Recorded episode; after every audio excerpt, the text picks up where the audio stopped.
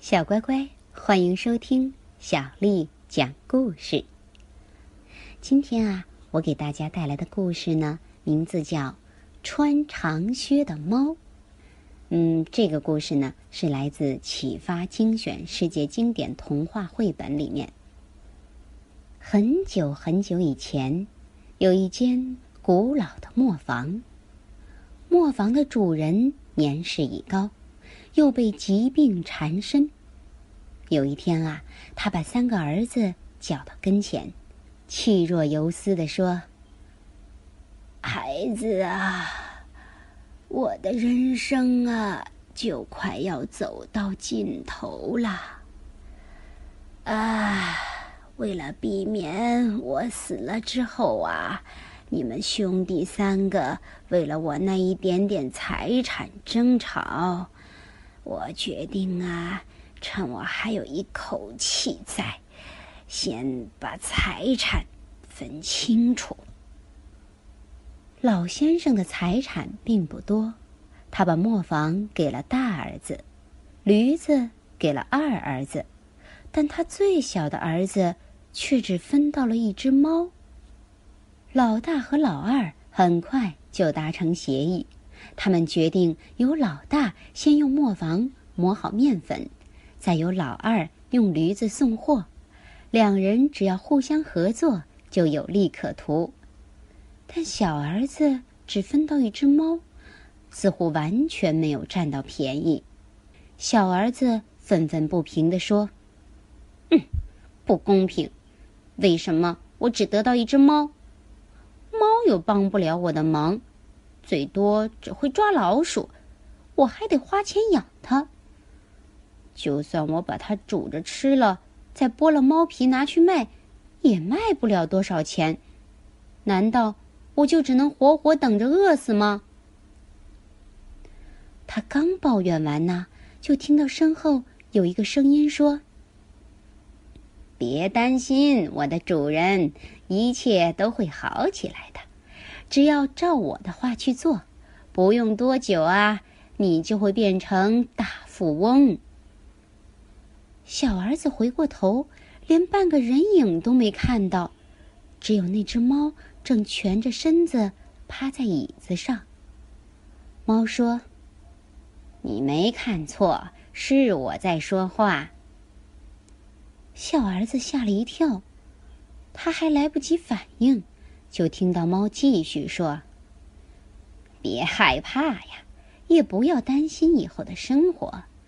你只要仔细听好我说的话，先去集市帮我买一双漂亮的靴子，再买一个布袋、一条绳子和一顶有羽毛装饰的帽子。你放心，得到我啊，绝对比得到磨坊或驴子更值得。”小儿子半信半疑，心里嘀咕着：“呃，会说话的猫，我该相信它吗？嗯，不过，反正我也没什么损失，就先相信它吧。”于是啊，小儿子答应了猫的要求，用自己仅有的一点钱买了靴子、帽子、布袋和绳子。小儿子把东西买回来以后，猫立刻穿上靴子，戴上帽子，把布袋背在肩上，到附近的森林里去了。在森林里，猫先把袋子里装满了米糠和新鲜的野菜，再用木棍撑开袋口，布置成一个陷阱。然后啊，它就躺在一旁，闭上眼睛休息，耐心的等待猎物上钩。他一边等，一边想：“嗯，希望来只贪吃的胖野兔钻进我的袋子里。”没多久啊，远方的两只野兔闻到了米糠和野菜的香味儿，开心的跑了过来，钻进袋子里，准备美美的吃上一顿。猫眼疾手快，嗖的一下跳起来，拔掉木棍。拉紧布袋上的绳子，将兔子困在袋子里，然后他得意洋洋地背着猎物前往国王的城堡。他走到城堡门前，要求国王接见他。站岗的守卫看到是一只穿着长靴的猫，头上啊还戴着羽毛帽，也不敢阻拦，立刻跑去向国王通报这件奇怪的事儿。陛陛下，有一只头头戴帽子、脚穿长靴、还会说话的猫，呃，要求您您接见它。国王很好奇，于是下令：“让他进来吧。”穿长靴的猫非常自信的走进大厅，脱下帽子，礼貌的对着国王深深的鞠了一个躬。陛下，我代表我的主人为您献上两只野兔，是刚刚在森林里捕获的。你的主人是谁呀？国王问他。陛下，我的主人是卡拉巴斯侯爵，他让我向您致敬。长靴猫说的好像真的一样，让国王深信不疑。哈哈，那么请代我谢谢侯爵，并告诉他我很喜欢他送来的礼物。我最喜欢吃新鲜的野味了。国王的赞美就像一首美妙的乐曲，长靴猫随着旋律优雅的鞠了一个躬，自信满满的离开了王宫。从那天开始，穿长靴的猫每天都拿着布袋，努力的捕捉野兔、野鸡等不同的野味，然后献给国王。每一次，他都会对着国王深深的鞠一个躬，并刻意强调：“陛下，这是卡拉巴斯侯爵要我献给您的猎物。”就这么持续了两三个月，国王对于这位卡拉巴斯侯爵感到既好奇又敬佩。他喃喃自语道：“嗯。”我一定要认识这位神秘又多礼的侯爵，他竟然有一只会说话又会打猎的猫当随从。终于，机会来了。这一天，晴空万里，国王决定带着美丽的公主坐马车出游。穿长靴的猫得到消息之后，就立刻跑去对它的主人说。主人，主人，快到河边把衣服脱了，藏在树丛后面，再跳进河里。其他的事儿就交给我吧。这位冒牌的卡拉巴斯侯爵一时之间也摸不着头脑，不知道长靴猫在打什么主意。他跑到河边，按照猫的指示把衣服脱掉，藏在树丛后面，接着跳进河里。当国王的马车来到河边时，穿长靴的猫立即冲上前，使尽力气大喊起来：“救命啊！救命啊！卡巴拉斯侯爵快要淹死了！救命啊！”国王立刻认出，他就是经常送野味进宫的那只猫。他赶紧让马车停下来，命令侍卫把可怜的侯爵救上来。就在侍卫救人的时候，穿长靴的猫对国王编了一段谎话。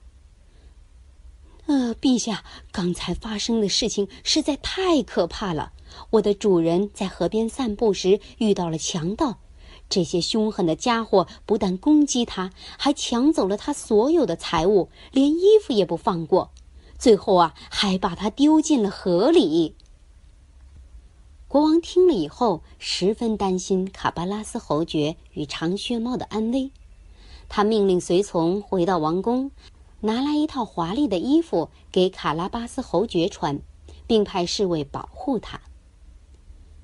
小儿子穿上华丽的衣裳，顿时显得高贵优雅，气质出众。公主一见到他，就不由自主的爱上他了。这位冒牌的侯爵也对公主一见倾心，所以当国王邀请他一同坐上马车继续出游欣赏风景时，他毫不犹豫的答应了。不过那只机灵的猫呢？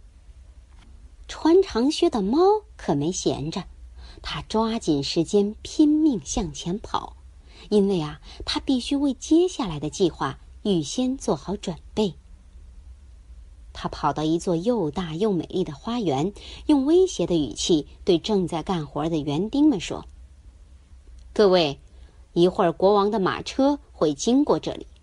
要是他问你们这座花园属于谁，你们就说这是卡拉巴斯侯爵的。如果不听话，你们的下场就会和这些被剪断的玫瑰花一样。明不明白？”接着。穿长靴的猫继续向前跑，他对正在田里收割的农夫们说：“各位，一会儿国王的马车会经过这里。要是他问你们这些农田和麦子属于谁，你们就说这是卡拉巴斯侯爵的。如果不听话，你们的下场就会和这些被割下来的麦穗一样。明不明白？”穿长靴的猫继续向前跑，在森林里，他遇到了伐木工，对他们说了同样的话。在葡萄园里，他也对采葡萄的人这样说。最后，方圆几公里之内的花园、农田、森林和葡萄园，似乎全变成了卡拉巴斯侯爵的财产。这，就是长靴猫的妙计。长靴猫相信，当国王询问园丁、农夫、伐木工和葡萄园的人，这些富饶的土地属于谁的时候，他一定会以为卡拉巴斯侯爵拥有庞大的财富，因此就会对他赞誉有加。果然，不出长靴猫预料，国王一路上经过一番询问之后，对眼前的侯爵越来越有好感了。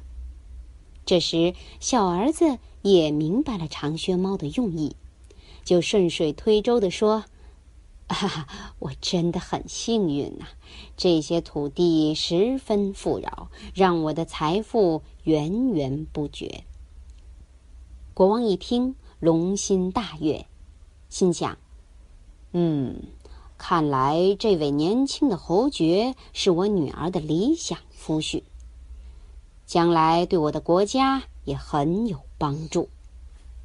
不过，穿长靴的猫并没有闲着，还是继续向前跑。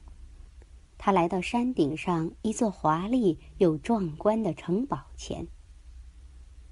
这座城堡的主人是个富有的巫师。附近那些土地、农田和葡萄园全都是他的。这个巫师有权有势，心肠狠毒，还施展魔法，做了很多坏事。不过，穿长靴的猫才不怕他呢，他已经想好了对付巫师的办法。于是，他信心满满的敲了敲城堡的大门。来开门的正是巫师本人，他不太习惯见到陌生人。可是啊，看到这只穿着长靴的猫，又感到很好奇。他忍不住问：“你是谁呀？为什么来到这里？”啊，伟大的巫师啊！我在附近听了不少关于您的伟大事迹，所以呀，想来这里认识您。巫师听了奉承之后，非常得意。就打开城门，让长靴猫进来。只见大厅的桌上摆满了丰盛的菜肴。巫师问：“哼哼，你还想知道我的哪些伟大事迹呢？”您是伟大的巫师，法力无边。呃，据说您可以变成各种动物。呃，只是很多传言都是假的。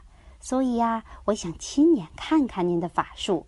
您能变成一头狮子，让我开开眼界吗？哈！巫师立刻大吼一声，他挺起胸膛，身上冒出了黄褐色的毛，头上也长出了浓密的鬃毛，手和脚变成了锋利的狮爪，就这么一眨眼的功夫，巫师就化身成一头凶猛的狮子。穿长靴的猫连忙跳到吊灯上，以免掉进狮子的血盆大口里。哈哈，太棒了，太棒了！等巫师变回原来的样子之后，他才从吊灯上跳下来。真的很棒啊！呃，不过，不过什么？有什么不满意的吗？巫师生气的问他。穿长靴的猫连忙说：“啊，没事没事，您的魔法是真的很棒。嗯，我只是在想啊，如果要您变成一只小动物，是不是也一样轻而易举呢？您想想看啊，您的块头这么大，要变成狮子并不难。但是您有办法变成一只小老鼠吗？什么？你怀疑我办不到吗？”我现在就变给你看。”巫师不服气地说。只见巫师越变越小，最后变成了一只和拳头差不多的小老鼠。说时迟，那时快，穿长靴的猫立刻抓住老鼠，一口吞进肚子里。巫师被吃掉以后，城堡的主人理所当然也换了人。穿长靴的猫舔了舔嘴巴，站在城堡大门外，等待国王的马车。当国王的马车经过时，穿长靴的猫立刻迎上前，深深的鞠了一躬，说：“陛下，欢迎光临，欢迎来到卡拉巴斯侯爵的城堡。”哈哈，什么？连这个也是你的，卡拉巴斯侯爵？你可真是让我惊喜呀！先是美丽的花园，丰收的麦田，鸟兽齐聚的森林，果实累累的葡萄园，现在居然还有这座雄伟的城堡。国王感到十分诧异。请进，陛下，卡拉巴斯侯爵很荣幸能招待您。穿长靴的猫恭敬的。欢迎国王。这只机灵的猫走在前面，为国王、侯爵、美丽的公主及侍卫带路。大家对城堡里的一切全都赞赏不已。一行人来到大厅，只见桌子上摆满了巫师先前准备的佳肴，不仅有烤乳猪、烤鸡等山珍海味，还有美味的甜点和酒。让人忍不住直流口水。粗茶淡饭不成敬意。穿长靴的猫谦虚的请大家用餐。国王说：“侯爵先生，我很荣幸接受你的招待啊！你这么能干，我想让你做我的女婿。”侯爵回答：“啊，陛下，这真是我莫大的荣幸。”能够娶到全国最美丽的女子，我真是不枉此生啊！就这样，磨坊主的小儿子在长靴猫的帮助下娶了国王的女儿，成为不愁吃不愁穿的卡拉巴斯侯爵。至于那只穿长靴的猫呢，它成了宫廷里的大臣，也是侯爵的专属仆人。所以，没得到磨坊或驴子，真的吃亏吗？聪明机智的才干，远比财富更有价值。小乖乖，穿长靴的猫的故事就讲完了。接下来啊，小丽阿姨要给你读一首很有趣的小诗。这首诗的名字名叫《尖和卡》，作者呢是杜荣琛。尖先生有对儿子，一个叫小小，一个叫大大。卡先生有对女儿，一个叫上上，一个叫夏夏。小小喜欢养鸡鸭，大大喜欢放牛羊。兄弟两人从小到大住乡下，他们的房子不大也不小，刚好。可以住全家。上上喜欢逛夜市，夏夏喜欢乘电梯，姐妹两人高高兴兴住城市。他们的公寓不上也不下，刚好夹在九层楼中央。尖先生说：“住在乡下真好。”卡先生说：“住在都市也不错。”好啦，今天我们的故事就讲完啦。晚安。